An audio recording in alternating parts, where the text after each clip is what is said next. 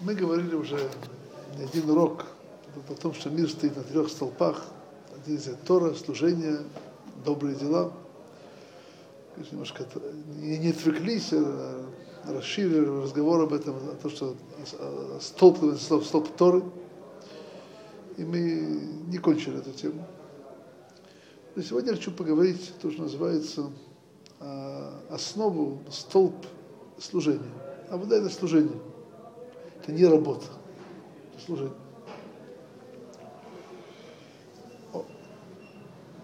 И, конечно, уху, которое привыкло к Лашона Койдиш, понимаете, слово ава авода, оно тоже корень слова эвид, раб. Почти как по-русски. Раб и работа, но это не работа, это служение. Значит, нечто другое. Да. Служитель не слуга. Я хочу просто пытаться разобраться, что такое столбы служения и как у нас сегодня касается. Раша здесь приводит, что такое. Говорит, Раша, шел бейта мигдаш, служение в храме, как уже сказано в Масахе Таанит, что без того, что участие жертвоприношения, которые есть в храме, в храме без этого не, не, не существовал бы мир. Так, так приводит Раши. Так приводит Раши из Масаха Таанит.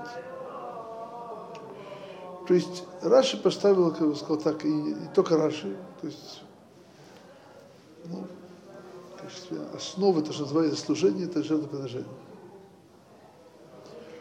Для нас это вещь очень странная надо вообще такое понятие жертвоприношения, так сказать, впитано с детства, к сожалению. Есть что очень архаическое, устаревшее, это тем, чем занимаются язычники. Вот. И надо понять, что это такое. Дальше есть у нас еще понятие служения, тоже, тоже непонятно нам. Сегодня вместо жертвоприношения значит, есть молитва. Почему молитва для служения? Молитва, я прошу то, что мне нужно, то, что мне важно. Почему служение? Наоборот, я, я сказать, забудьте о себе. Почему же служение? И тем более, если говорить, что молитва, она вместо жертв, какое одно к другому имеет отношение? Какое, какое, просто вещи, которые, я бы сказал так, нашему неграмотному уху это выглядит вещи без общего знаменателя.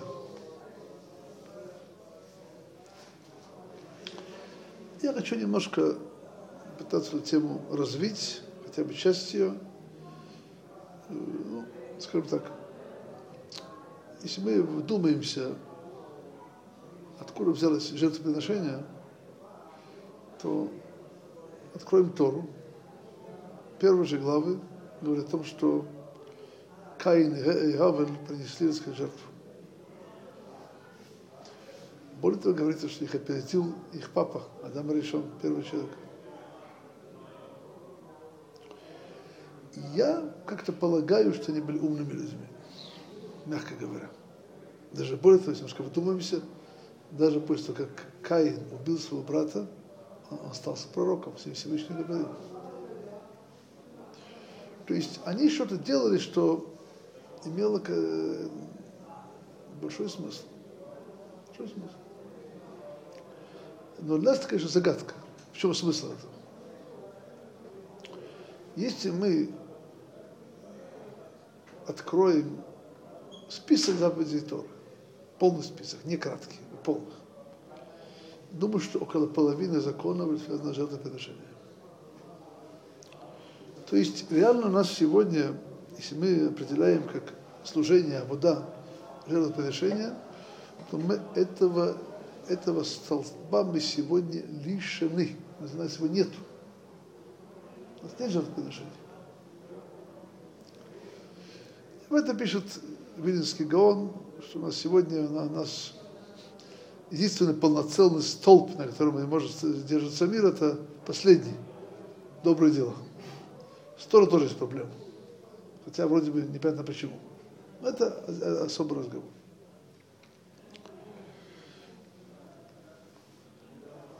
Я хочу сейчас, может быть, начать эту тему э,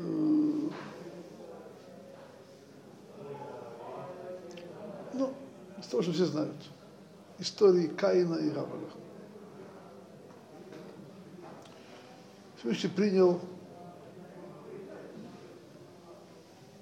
жертву Гавеля и не принял жертву Каина. Почему? Вещи написаны. Авель принес самое лучшее, а Каин похуже. Похуже.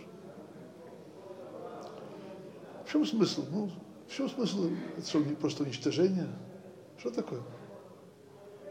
Ну, взять, берут, так сказать, овечку, зарезают, сжигают. Зачем? Почему? И то же самое, можно даже не овечку, пусть это будет, э, хлебное приношение, минха. Это сейчас не важно овечка, но дело не овечка. Ну в чем смысл этого? Я вам позволю сказать одну простую вещь, как я это понимаю. Это есть, безусловно, большие секреты Торы в жертвоприношениях. И это написано да, Твунот в конце книги. Он немножко пишет, Рамхан немножко это открывает, завесу этим немножко.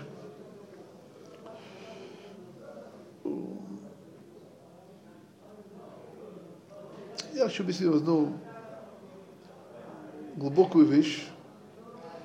И глубокую вещь э, часто говорят, это какие-то странные слова, странные слова, которые, ну, надо сказать так, мне, моему уху, даже слух, если в них не вдуматься, не понять.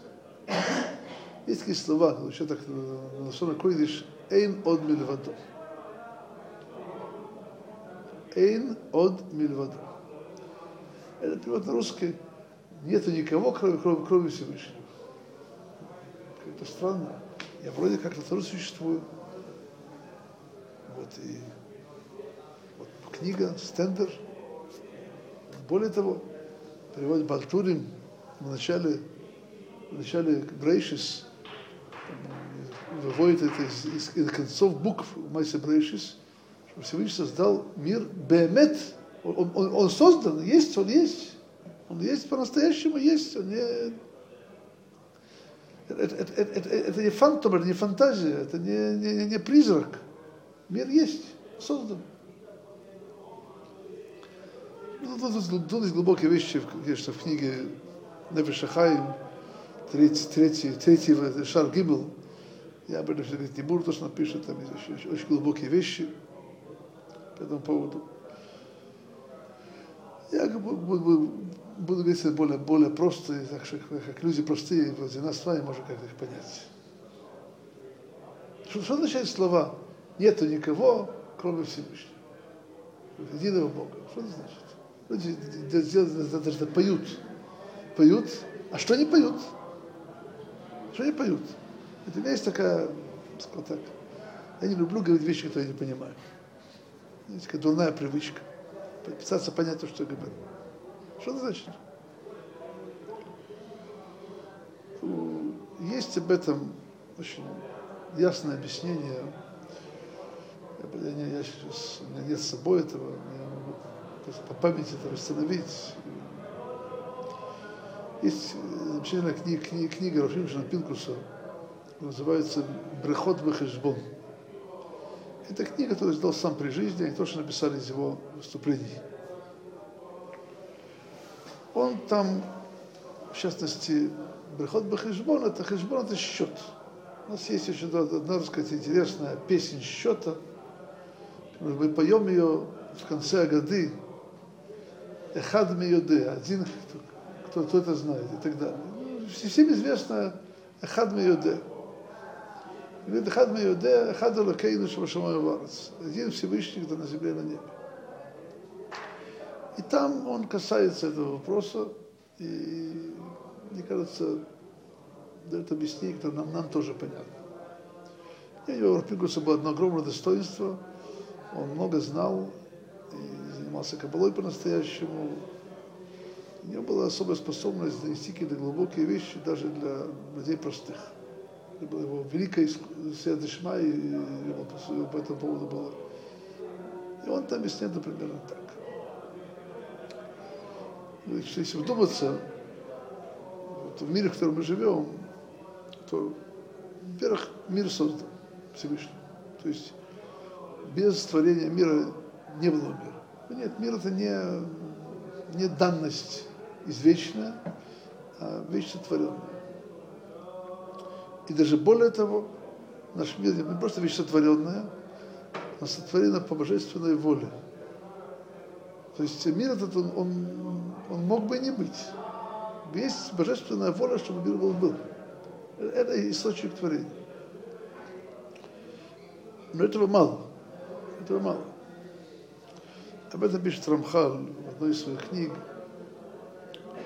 В чем запутались философы.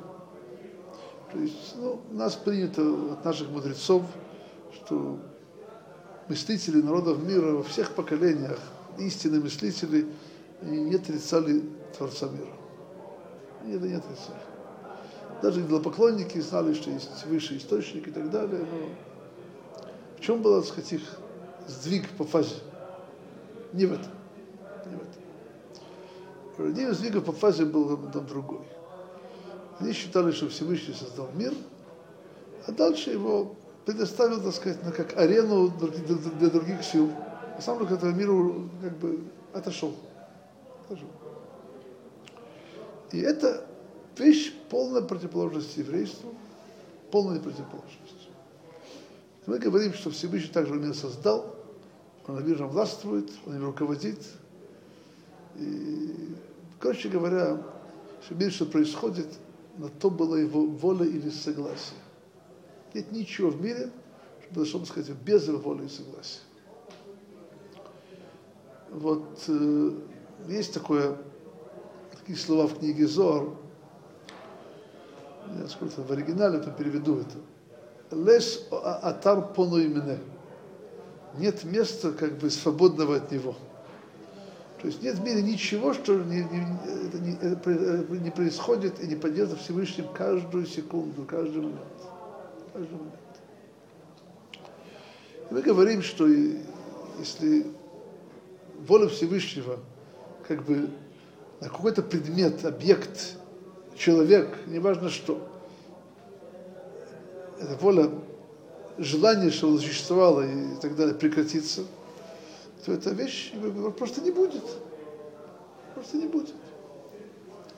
Есть такие слова в Тиле. Хаим берацойно. Что же хаим берацойно? Жизнь в его воле. То есть, давайте просто немножко поймем. То есть, давайте каждый подумал сам про себя. Вообще-то говоря, я сам по себе не, не существую. Не существую. Вот я есть. Но, но, но мое существование, почему, почему я существую? Всевышний хочет, чтобы я существовал. Это, это его желание, чтобы я существовал, дает, это дает мне все жизненные силы. Все. Хаим берацуно. Хаим берацуно. И это пишет, пишет в Рафпинхус такую следующую вещь. Когда мы говорим, что нет, Бельвадо, нет никого, кроме Всевышнего, уже означает, нет ничего, ничего, кроме его воли. Кроме его воли. Кто такой я? Я проявление в мире, его желание, что то, что я был. Мой корень, корень существования, это не я сам по себе, это его воля. Поэтому можем сказать, Эйнон Только, только он и его воля существует. Хотя при, всем при этом мы созданы, и мы существуем, и, и мир создан бемет, истинно. Он существует, он, это не, не, не, признак. Но, но, но в чем он существует, это, это проявление его воли. И по большому счету, конечно, э, вот жить с этим по-настоящему, значит, что нет, не, действительно жить внутри, не словами. Понимаете, мы все мы говорим умные слова, вопрос, как мы этим живем. Что нет, есть только его воля. Знаете, я просто эти слова хочу ну, немножко перевести на язык наших поступков. как-то, ну, допустим, так. Человек, который сейчас идет делать нечто, то, что воле Всевышнего против, противоречит. По большому счету, это означает, что он был сейчас должен был, был, был стер с лица земли. Если, ну, невозможно сделать что-то, не нечто, что воле Всевышнего противоречит. И это то, что имеет в виду Раши, что если бы мир был создан был по суду, то он не было бы существования. Но Всевышний дал мир то, что называется Медат Рахамим, милосердие, что даже когда человек отступается, он не по воле Всевышнего, есть согласие Всевышнего, что вода существовала, что у него была возможность вернуться, исправиться и так далее. Но по большому счету, сам по себе у него нет права на существование. Это некоторая дополнительная сила. То есть это он, человек живет по воле Творца, он живет с настоящей жизненной силой. Хаим Берацуну. Человек живет не по воле Творца, то есть желание, воля Творца, чтобы он дал, дал, дал, дать ему жизненные силы, он исправился, или еще другие какие-то замыслы Творца, может использовать других людей и так далее. Но сам по себе, то есть, так как он, у него нет жизни хаим беруцуно, есть вещь, вещь совершенно другое. Но тоже, опять же, это другое, это согласие Творца, кто ему дается жизнь. То есть, если мы немножко чувствовали, понимали, что когда мы, вообще-то говоря, делаем что-то против воли Творца, мы сейчас себя стираем из жизни. Стираем себя из жизни. Что такое вообще чува, возвращение? Когда человек возвращает себя э, жизнь по воле Творца. Это, это, это что называется возвращение. Теперь давайте пойдем дальше. Я хочу просто объяснить, э, хотя бы, как по-русски, на пальцах, понять вообще идею жертвоприношения. То есть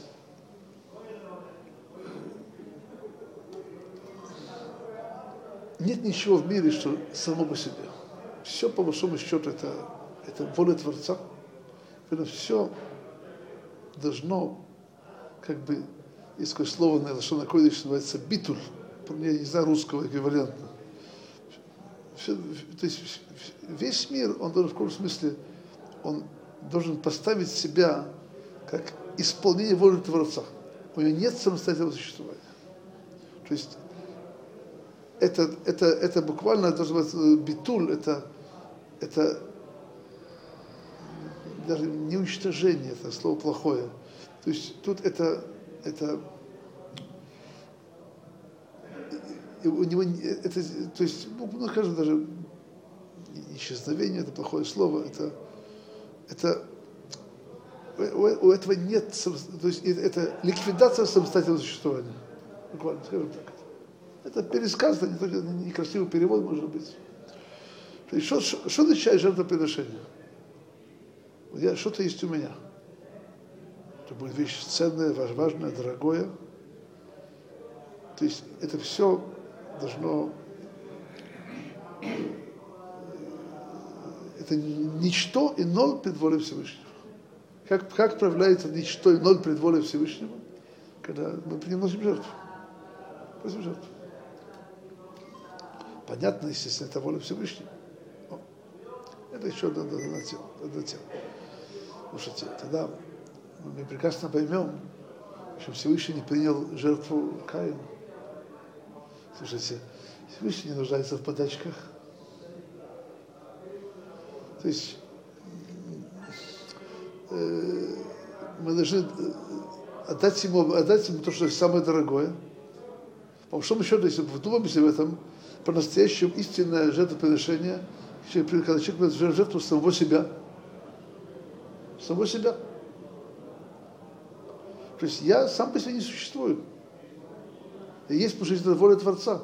Поэтому я готов ради воли Творца принести себя в жертву. А мы жертву людей не приносим. Ну, мы, мы об этом еще поговорим.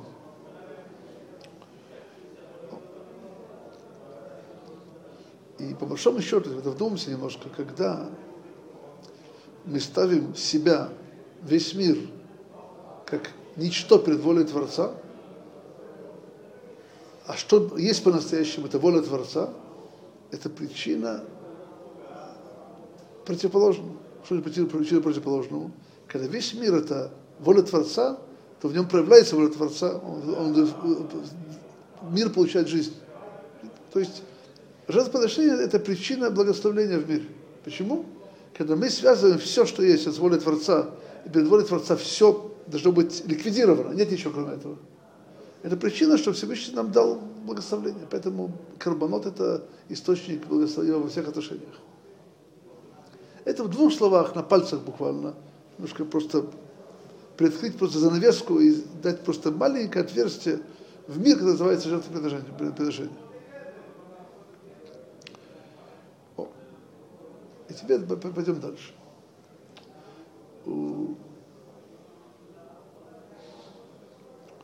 Если мы говорим уже о избрании еврейского народа, начал с Авраама, Исхака Якова, то наши праотцы все приносили жертвы. Начиная с Авраама, потом Исхак, понятно, Яков. Но по-настоящему э, для нас э, открывается некоторое окно. В смысле этого это Акелят Исхак, жертвоприношение Исхака. И тут э, об этом говорит очень хорошо и основательно, такая книга называется «Шарая вода», нет по-русски. Это книга приписывается Рабейн Йойна, не очевидно, что это Рабейн Йойна, но это очевидно, книга написана очень большим человеком, из, из Ишуным.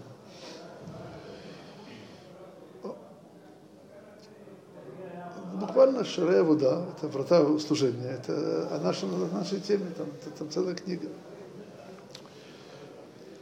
И он объясняет немножко, вообще, что такое было жертвоприношение Исхака.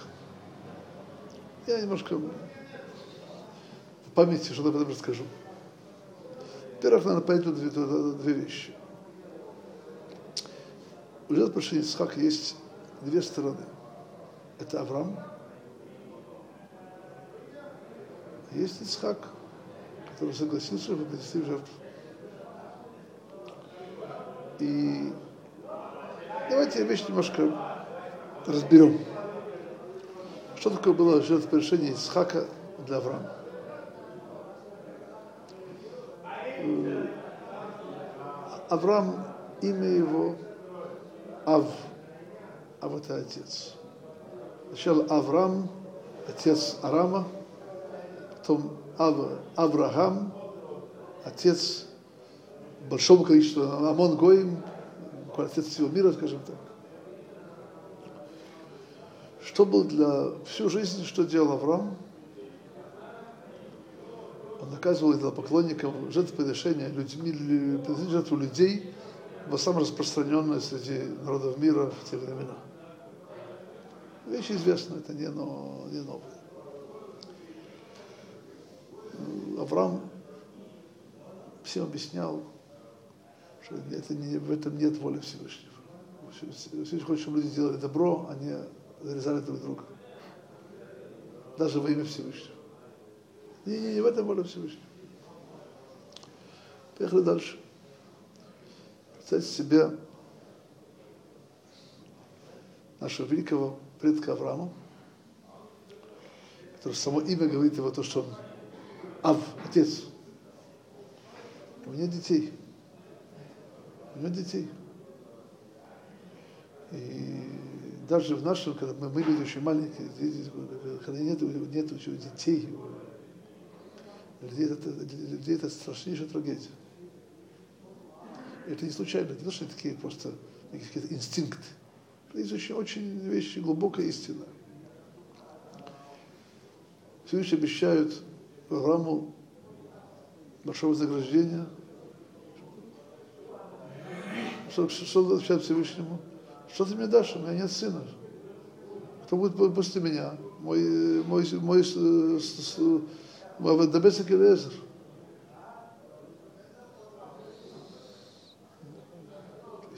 Как-то помнит Равпилгус, он заметил по этому поводу, что видим, что для Авраама сын его был больше всего, важнее всего вознаграждения.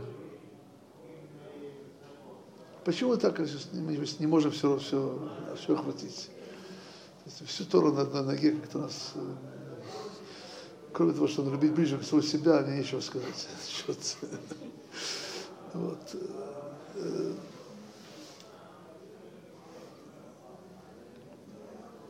Всевышний дает ему Ишмаэля, обещает Исхака,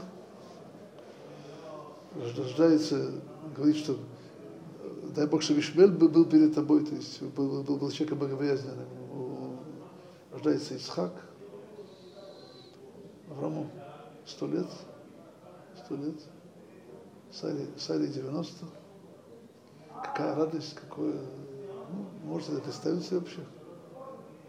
У нас нет, мы, мы, мы, мы не можем себе это представить. Мы, мы, мы не понимаем, что такое дети, мы не понимаем, что такое счастье их иметь. И я знаю очень хорошо моего из своих сыновей два с половиной года после свадьбы не было детей. Какая это радость, когда родился сын. После двух с половиной лет. Какая это была радость, что родился сын. Ну, мы не понимаем, что такое дети, мы не понимаем, что такое иметь. Ну, мы, еще мало что понимаем. Но представьте радость и события для Авраама, для Авраама. Ему дается, дается ему сын, и в этом сыне сказано, что вот э, он, будет, он продолжит его дело в мире, продолжит э, распространение Торы в мире, будет из него, из него будет построен народ, служителей Творца. То есть, что происходит? Говорит Всевышний, сейчас пойди принеси его. Слушайте, я бы сказал так. По-моему, надо было сойти с ума. Я говорю, я говорю совершенно серьезно. Я... То есть, если у человека не было какой-то цельной богобоязненности, цельности служения, веры в Творца, то тут надо было перевернуть весь мир, но сказать, что это была какая-то ошибка. Давайте просто поймем. Еще, давай просто еще одну важную информацию, которую вы не знаете. Может быть, знаете, но не все, может быть, знают. Есть очень, есть очень интересный закон. Тоже вещь известна, что если приходит вор с подкопом, то вор, вора, вора этого можно убить. Почему можно его убить? Об этом, говорит Гмарав Масагат Санадрин, потому что он приходит не, не, не, на сухое дело, на мокрое, э, на современном языке если ему помешает хозяин, то он его убьет. Поэтому считается Родев, преследователь. И в нем сказано, тот, кто приходит тебя убить, ты можешь убить его первым. Человек имеет нож в кармане или пистолет с тем, чтобы, если ты будешь, будешь мешать, если точно известно, что он идет с тем, чтобы убежать, если ему будут вы нельзя убивать ни в коем случае. Вот говорит следующая вещь. Если у нас есть две такие очень не, не, неординарные ситуации, когда сын подкапывается воровать у своего отца. В этой ситуации его можно убить. Сын может прийти и убить отца. Но если отец подкапывается к своему сыну, хотя, ну, о, о чем это речь? О рецидивисте, о воре. Он, он, он так любит своего сына, что идет его грабить ночью. Понимаете меня? Его нельзя убивать. Почему? Он, он точно не, не идет убивать сына. Отец не, не может убить своего сына. Это не, это, это нечто, то есть, короче говоря, нашим мудрецам совершенно очевидно, что отец своего сына не убивает. Поэтому у нас нет причины, чтобы, чтобы э, поразить, поразить этого вора. Сейчас мы вернемся обратно. Всевышний говорит Аврааму, он был отцом по факту, по имени, по своей сути, это называется наши праотцы, а вот он не подкапывается к своему сыну его воровать. Он любит вкладывать все, что у него есть. Пойди, принеси сына в жертву. Как-то представляете, что такое? Знаете, люди часто относятся к испытанию жертвоприношения Исхака, они что такое, ну, скажут это детям в, в Хедере или в детском саду, ну, Всевышний сказал такое, что надо бегом, это бегом делаешь, бегом. Это правда. Сказано, что Авраам Вину поторопился, поторопился встать утром. Это правда. Но теряется понимание величия того, что сделал. Что произошло? Авраам зачеркнул самого себя от начала и до конца. Я вещь просто немножко объясню. Есть, приводится Масехата вот, надо дойти до Даташем, что было 10 испытаний Авраама Вину. Одно из них это был Урказдым, когда вы бросили Нимрод в печку за, за, за веру. Поэтому Тора говорит намеком. Мурка, дым, два слова и так далее. Ну, казалось бы, почему жертвоприношение Ицхака – это вещь более возвышенная, более великая, чем это. Почему? Тут он жертвовал своим собой. Я слышал объяснение тут такое. Вообще-то говоря, жертва собой ради своих идей это, это не достоинство чисто еврейское. Мы знаем немало не евреев, которые жертвуют собой ради своими идеями. Жордана Бруно, но мало людей, которые были сожжены с инквизицией. Не... Но тут, когда вещь что другая. То есть Авраам Абину пошел принести жертву Исхака – полностью противоположно собственной, так сказать, пониманию вещей. Он не жертвовал собой или сыном ради своих идей. Он перечеркнул все свои идеи, кроме одной. Есть Всевышний, его воля – это все, и, и по ней мы живем, по ему по подчиняемся. Все остальное, знаете, представьте себе человека, который проповедует – Тогда Аврааму было 137 лет. Он пребывал столько много-много десятков лет, что Всевышнему не угодно жертвоприношение людей. Это все знают. Всему, кто научил. Что он сейчас делает? Что скажут другие? То есть тут была ситуация, когда реально все замыслы, все чувства, поймите правильно, есть чувства отца к сыну. Авраам был отцом, это не было просто теорией. Он, он, это было, он был большим человеком, поймите это, очень большим человеком, очень большого человека и чувства большие. Он, он, он не машина интеллектуальная. Это все сжигается. Почему? И что над этим. Любой Творца. То же самое с Царицак. То же самое с Царицак. Немножко по-другому.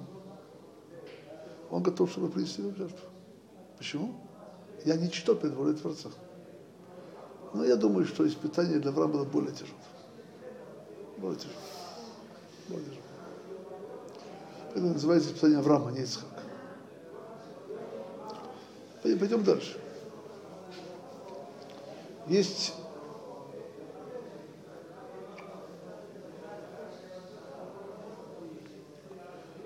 очень странное место в главе о жертвоприношении Исхака.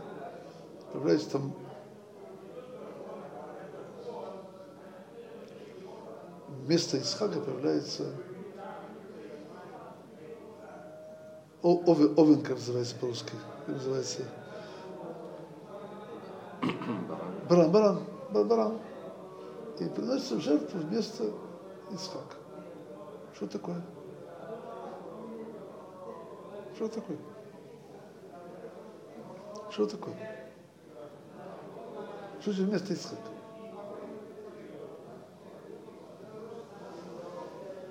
есть еще одно интересное такое место, что вот баран бежит к Аврааму, а сатана его задерживает. Задерживает. Так вот Раши на месте. А, как-то очень странно, что такое, что, э, в чем проблема, что надо задерживать его. Так будет на минуту позже, на минуту, минуту, минуту быстрее, позже, ну как-то не принципиально. В чем, в чем тут идея? Это объясняет Шураволи так. Он говорит, что что такое принести в жертву принести в жертву барана вместо Исаака. То есть Авраам сделал все. Встал, взял сына, взял э, дрова, шел три дня, отправил Ишмеля и Дамасский лезер подальше, чтобы не присутствовали при этом. Поставил жертвенник, туда дрова, связал там сына, взял нож, почти зарезал. Почти. Возьмите, если вы, вы, вы, в глаз ангела свыше, остановись.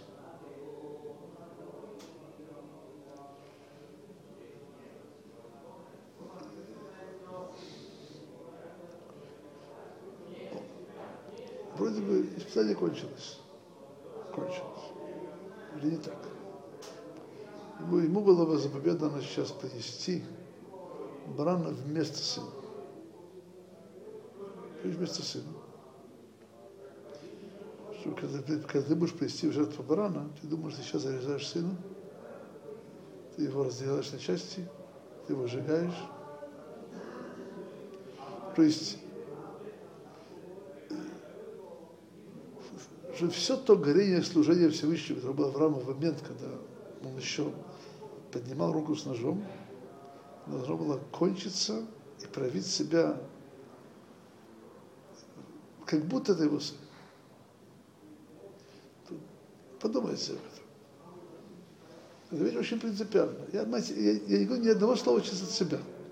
Я сейчас просто привожу слова с книги Шареевуда. Я, я просто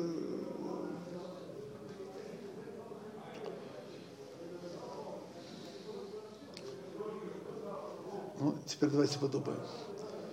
Есть для сатаны причина этого барана задержать? Если это горение немножко утихнет, это же не будет самое, как будто бы это его сын. Это будет зарезание барана, а не, а не Исхак. Это то, что сатана, это нужно было, чтобы не было, если этого не было. Он хотя бы задержать еще полминуты, еще минутку. Как-то охладить.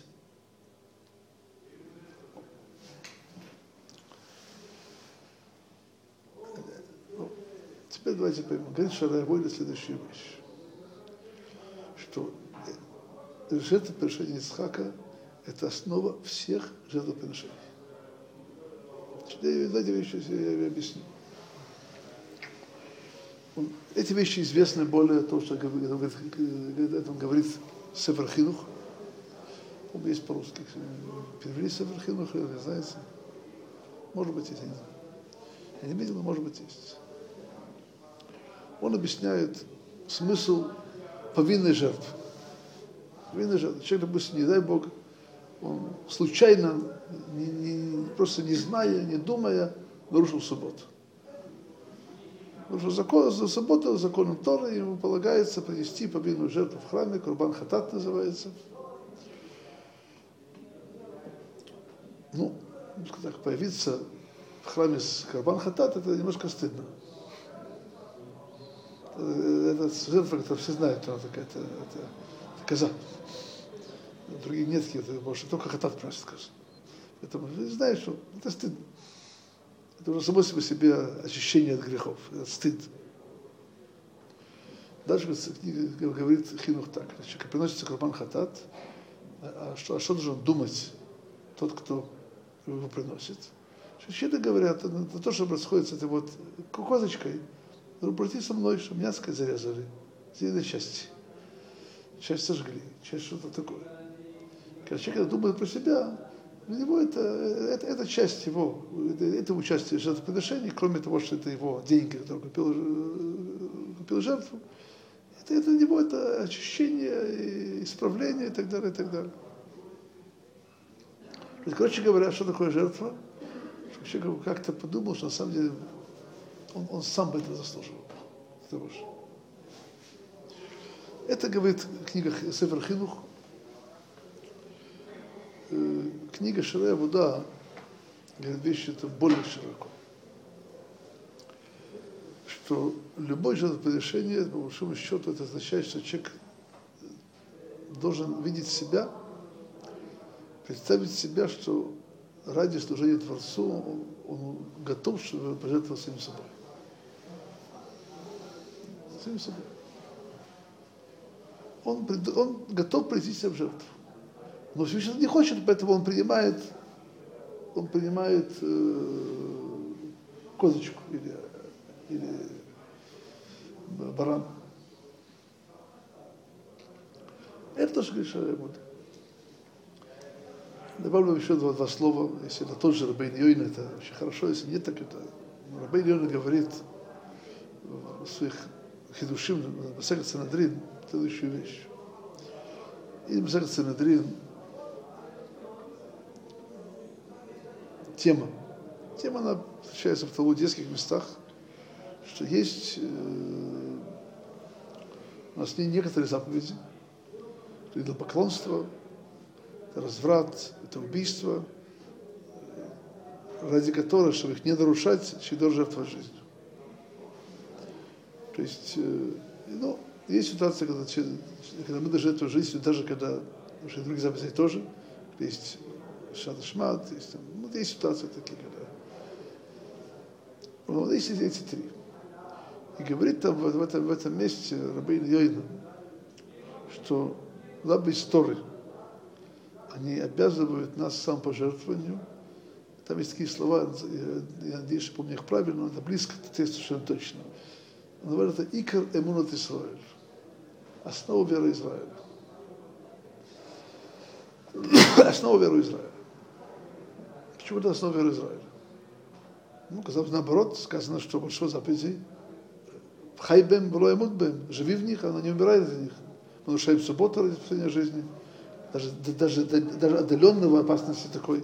То есть все, все, вся Тора отодвигается ради спасения жизни. Идея очень простая. По большому счету, Хаим Берацуна. Жизнь в его воле. Поэтому ради по воле Всевышнего жить и на жертвовать. Но, только, но, но, но нам Всевышний открыл свою волю. Он не хочет, чтобы мы жертвовали жизнь. Он хочет, чтобы мы жили. Это воля Творца, чтобы мы нарушили субботу, а не, а, а, а, а, и, спасали, и, и, спасали себя. Но по большому счету, это снова вера Израиля, что ради воли Творца следует жертвовать жизнь. Это общее правило. Но когда воля Всевышнего наоборот, так он должен исполнять его волю. Нет идеи самоубийства. Идея сделать себя полностью подчиненной воле Творца. И это та идея у нас есть. Это простые вещи. Я сейчас не говорю, господа, о, о, о секретах о вещах простых. Элементарном понимании, что такое жертвоприношение понятно, что все, есть там много разновидностей законов, далее связано действительно с секретами Кабалы, все эти вещи, у нас нет э, ну, самого э, простого понимания этих вещей. Но простое понимание, то, что я вам придал, это что будет. О, теперь давайте я позволю себе э, немножко перешагнуть. Что значит перешагнуть? Я хочу поговорить еще, почему тфила, молитва называется Абуда служения. Какое имеет к этому отношение? Я должен эту вещь заново подумать. Сегодня время мало, и напомните мне, может быть, перед, следующим уроком, что хотел об этом поговорить. Я хочу коснуться, так сказать, общего аспекта понятия вода, служения, касается всех заповедей.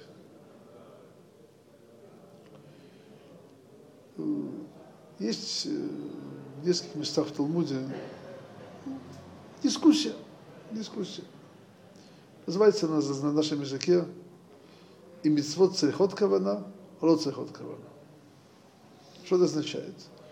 Человек в он любит трубить в шафар, он не думал про заповеди, просто решил потрубить в шафар, как положено. Положено, он трубил те самые звуки, которые надо. Просто он исполнил заповедь или, или исполнил.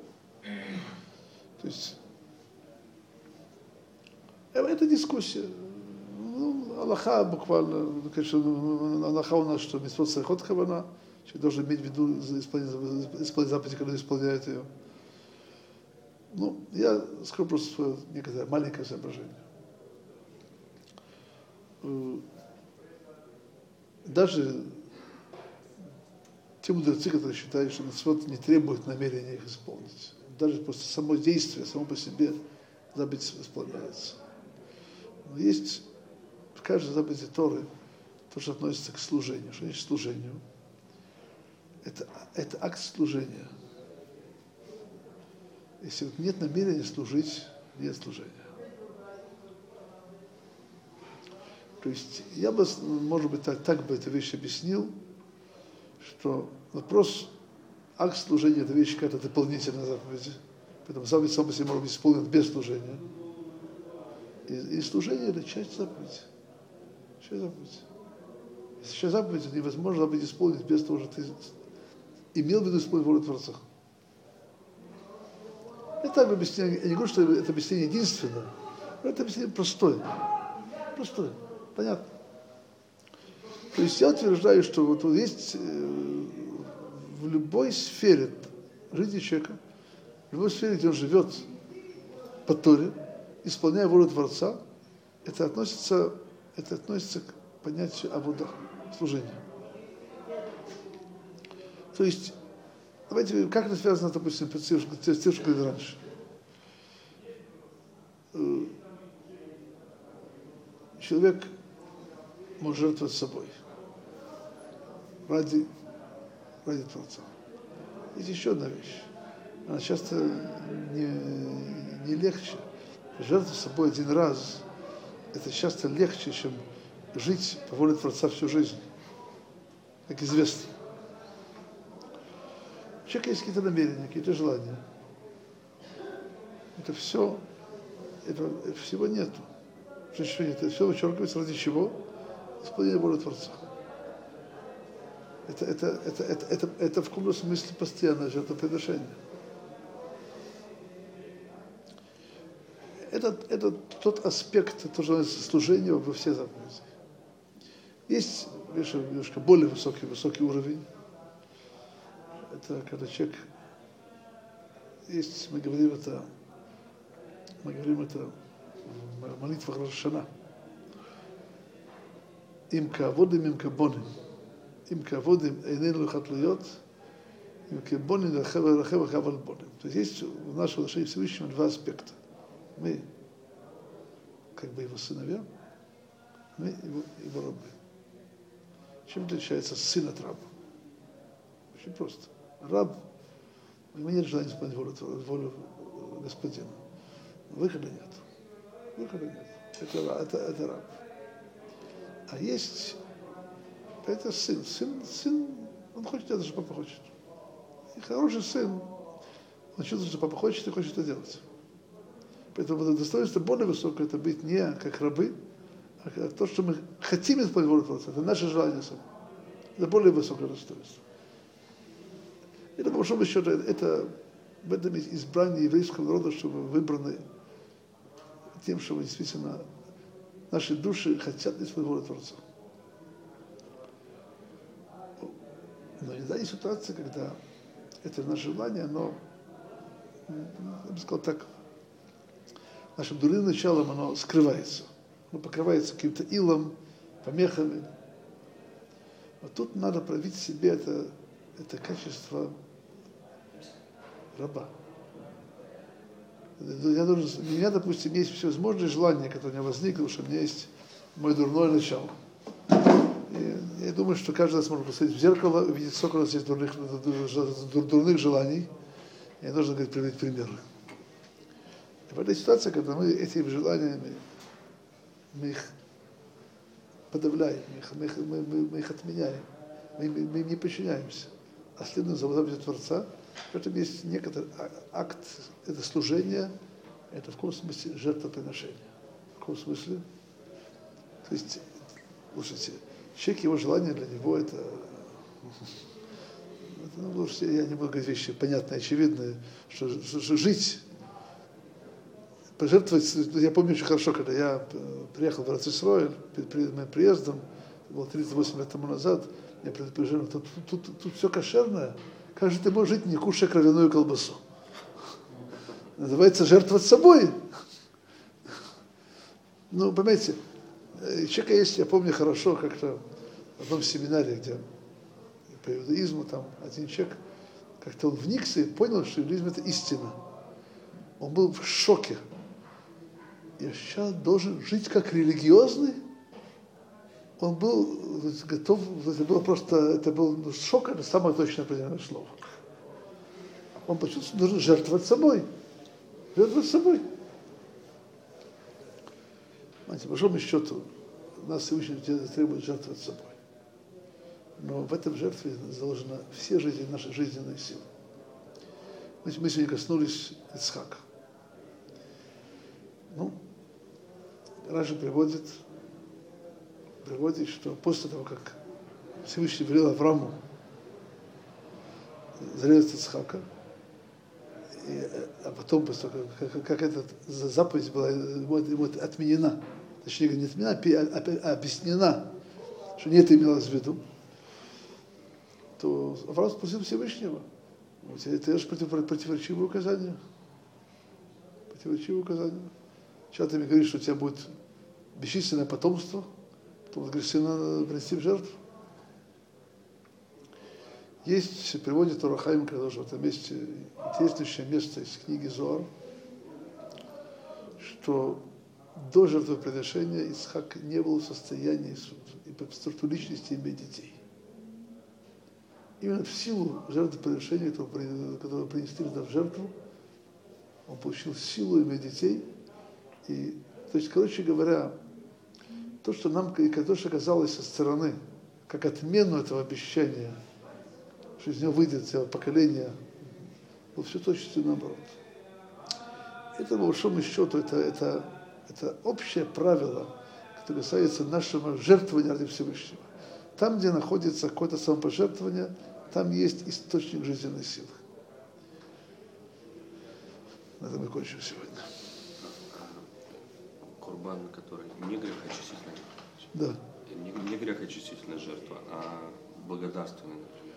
Там же нельзя сказать, что человек ее приносит. Можно, что... можно. Это именно говорится. Вот, мы благодарны Всевышнему даже знать, что мы даже жертвовать собой ради его воли. Это, это наша благодарность. Не как наказание, что нам полагается наказание, а мы в качестве благодарности даже жертвовать собой ради своей воли. Это наша истинная жизнь его воли, а ничего другого.